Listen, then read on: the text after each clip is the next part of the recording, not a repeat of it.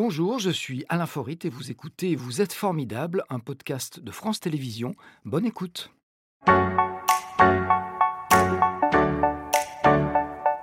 Thierry Chalancon. Ah, bonjour jeune homme, asseyez-vous, je vous en prie, Merci. installez-vous. Comment allez-vous? Bien? Eh bien bien, ça faisait Magnifique. longtemps qu'on ne s'était Oui. pas vu, ça me fait plaisir. Qu'est-ce que je vous sers? Café, Un café. s'il vous plaît. Alors, c'est café, jus d'orange ou thé, mais il n'y a pas de vin. Mais le vin, on va en parler tout à l'heure Oui, avec un viticulteur, vous connaissez bien. Ouais. Je vous voyais bien venir, je veux bien un petit, un petit blanc. non, non. Même pas. Donc merci d'être avec nous euh, Merci. aujourd'hui. Euh, vous êtes restaurateur, alors à Sous, je rappelle que c'est dans la Drôme, pour ceux qui sont mauvais en géographie. Restaurateur, et j'allais dire un petit peu l'âme de ce village, puisque votre établissement L'Oiseau sur sa branche Ouais. est installé en plein centre et qu'il est incontournable. C'est vrai que c'est un, vrai lieu de vie, un lieu de rencontre, un lieu de partage. On vient boire un coup avec les copains, on vient manger. Donc voilà, on voulait bien situer la chose. On va bien sûr parler de cette région, de son terroir et de votre parcours qui est assez original. Il vous a à l'autre bout du monde. Vous allez nous dire tout ça. Et ce restaurant qui a été créé par vos ancêtres. Alors là, date, je crois, c'est 1865. Ouais. Alors, il s'appelait pas comme ça. hein. Non, il s'appelait Café de l'Union. En fait, il y a eu les deux, les deux tenants de ma famille. Euh, un côté, c'est Café de l'Union par euh, les chastantes, donc des tantes. Et l'autre côté, par le, la- ma grand-mère, c'était euh, Hôtel du Nord. À Sous, les deux étaient à Sous. Et après, les, la- le- les nazis ont bombardé Sous. Ça s'est refondu en un café qui est devenu l'hôtel le week-end. Alors l'hôtel du Nord à Sous, ça fait bizarre. Il n'y avait pas Arletty pour dire atmosphère, atmosphère. Pas du tout, mais c'était un très joli. Mais il avait vu sur le Nord. Ça c'est déjà bien. Alors donc il a eu plusieurs noms, on l'a dit. Il a été vendu, je crois, au début des années 90. Ma- non, 80. ma- 80. maman, la- mes parents l'ont vendu en Alors, 81. vous n'avez pas voulu le reprendre? Non, j'avais 24 ans, ça va. 24 ans, non, non. Qu'est-ce qui vous a fait peur? C'est la difficulté de, Pas du de tout. ce métier C'était sous. Sous, il y a, il y a donc euh, 40 ans, c'était pas tout à fait le sous qu'on connaît. C'était avant que vous y installiez. Ouais, c'était un si on petit veut, peu, ouais, un enfin, petit avant peu- que les gens s'installent à Sous. un petit peu la mort. Et c'était ouais, un village qui se mourait tranquillement. Tous les jeunes partaient en ville travailler. On se posait pas la question est-ce qu'on peut faire quelque chose à Sous? Il fallait partir. Moi, je suis venu à Lyon, euh, apprendre mon métier, enfin une partie de mon métier. Et puis, euh, et puis voilà, c'était comme ça. Mais après, bon, plus tard, vers la trentaine, là, tu te rends compte que Ouais. il faut revenir, quoi. Voilà, c'est les, racines. On Ah ouais, ouais, forcément. essentiel, essentiel. Un petit mot quand même sur ce métier, parce que je sais que ça vous tient à cœur? Moi, il dit, moi, il faut absolument qu'on dise que ce métier, effectivement, on a du mal à recruter parce que c'est dur, les horaires sont pas simples, et il faut qu'on change. Voilà, il faut Vous, absolument changer. Ben, nous, on a essayé depuis deux ans de changer complètement, un peu avant la crise du Covid, avec mon équipe, on en a discuté longtemps. Euh, et on a fait sur quatre jours des horaires regroupés. Alors bon, c'est un peu compliqué. Le matin, on fait plus la mise en place du midi. L'après-midi, on fait la mise en place du. Le matin, on fait la, la mi- la mise en place du soir. Et ensuite, on, on a changé les, les trucs. Mais ça fonctionne. Et surtout, les gars, ils viennent. Et en une fois, ils s'en vont. Ils n'ont plus à revenir. Parce que les, dou- les, le contraire de doubles horaires, Et oui, c'est à perd- 3 heures voilà. ou 4 heures l'après-midi où tu fais rien. Ouais. Donc c'est un petit effort d'autre part qui finalement est possible, Qui qui, est- change la Qui est compliqué, mais qui est possible. Oui, complètement. Et vraiment respecter les horaires, ça aussi, c'est- essentiel. Donc on le dira une fois pour toutes, la restauration, c'est pas forcément un milieu qui est difficile à partir du moment où les patrons font le petit effort Je pense qu'il y a un effort pour tous, pour les employés, pour les patrons à faire. salaire aussi. Et côté salaire aussi. Vous bon, mais euh, oui, oui, moi, mes gars, le, le- le- touche 1600 le plus, plus jeune salarié touche 1600 euros net. Donc, euh, Bah, dans, dans le métier, c'est. je pense que c'est pas mal dans le métier. Oui, oui, je pense que c'est pas mal. Alors, avant de revenir à Sous et de reprendre ce restaurant qui était familial, vous avez beaucoup voyagé. Vous l'avez dit, vous êtes formé à Lyon. Vous Ouais. êtes parti à l'autre bout du monde en bateau. Voilà, j'ai eu la chance de faire cuisinier. Il y a deux, trois métiers pour voyager, c'est bien. Cuisinier, mécano, c'en est un autre. Cuisiner dans les bateaux, on en a forcément besoin. On a besoin de cuisiniers de partout. Quand vous appelez, euh, quand vous êtes français, déjà vous êtes cuisinier. Quand vous êtes français cuisinier, vous vous appelez Paul Bocuse. Dans des pays, ils sont en demande complète. Enfin, je parle de ça il y a 40 ans. Mais Ça vous, êtes- avez parcouru le monde, vous êtes allé où? Euh, ben, j'ai fait un tour du monde en voilier, quoi. Voilà. Beaucoup l'Afrique, non? J'ai vécu beaucoup en Afrique. parce oui, que mais vous ça, avez ouvert un restaurant là-bas. Voilà, j'ai ouvert deux restaurants au, à Congo, au Congo, à Pointe-Noire. Pointe-Noire, ça se trouve sur la- la- l'équateur. Donc, quand l'équateur rentre dans l'Afrique, c'est Pointe-Noire.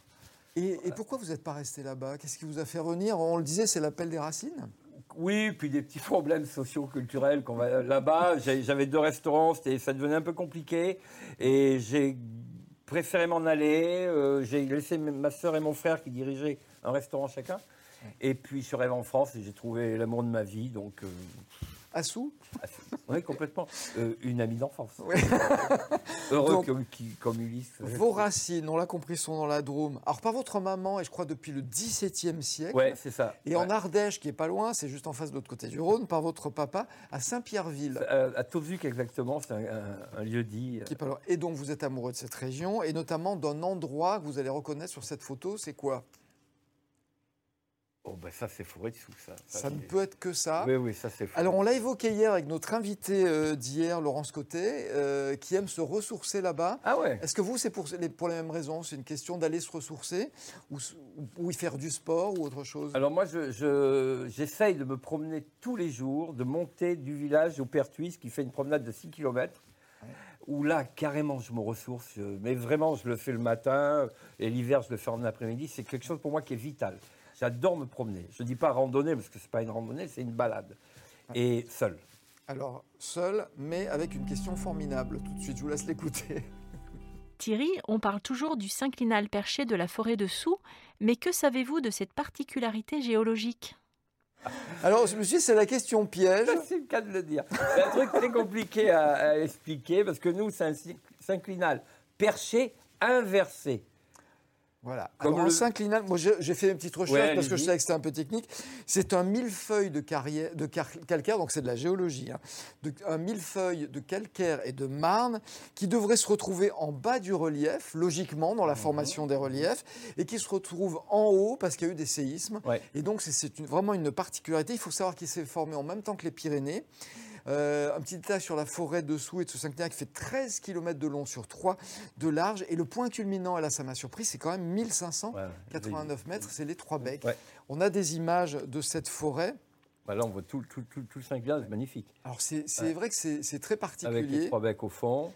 Et la forêt, il faut le savoir, était privée. Elle a appartenu à un milliardaire alsacien qui s'appelait Maurice Burus. Ouais. Il y a construit une auberge, l'auberge des Trois Dauphins. C'est un concurrent ou pas L'auberge des dauphins, non, qui, alors, qui, a été- qui avait au Michelin deux étoiles quand même, en 35, 36.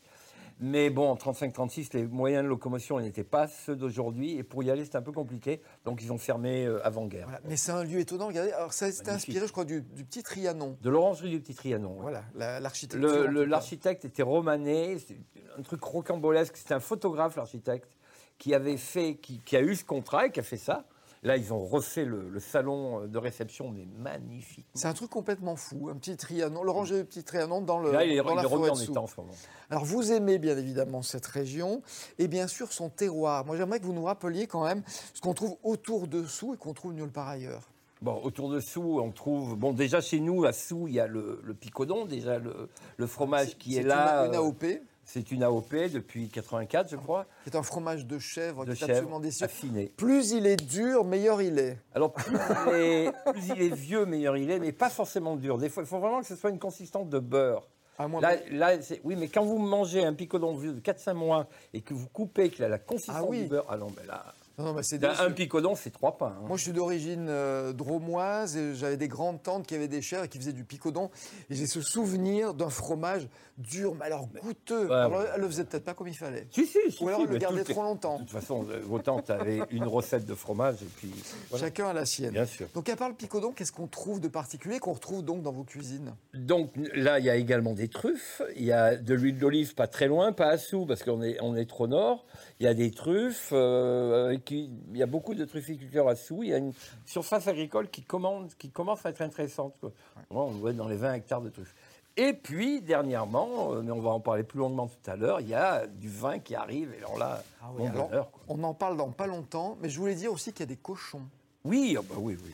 Et alors, vos cochons, ils ont une particularité, c'est que vous leur donnez des noms de dictateurs ou de dirigeants que vous n'aimez pas oui, beaucoup. oui. Alors tous les ans, bon, je ne l'ai pas fait l'année dernière, tous les ans, j'ai enfin, j'ai arrêté avec Trump parce que c'était un bon client. Voilà, vous avez oxy Donald Trump. Voilà, et chaque année, je re-oxy Donald Trump et je faisais des pâtés. On a tué Donald Trump, notre cochon. Il y, en a en ce moment des, des cochons qui ont un nom euh, particulier Non, mais j'ai pas repris avec tout ce, ce beans qui se passe autour de nous. Le prochain, ce serait quoi, par exemple bah, Je vais prendre un dictateur. Alors, j'ai jamais. Euh, euh, il y en a un qui a été formidable dans les années milieu du siècle dernier, mais ça, j'ai jamais osé le faire. Ben, le, celui qui nous a causé beaucoup de problèmes euh, en, 40, 39, 45. D'accord, oui. Jamais osé. Oui. C'était pas un dictateur, c'était un gars qui a été voté. Mais sinon, après, euh, cochon Hussein. Bon, il y aura un Bolsonaro peut-être un jour. Peut-être. Oh, bah oui, lui, il est bon client.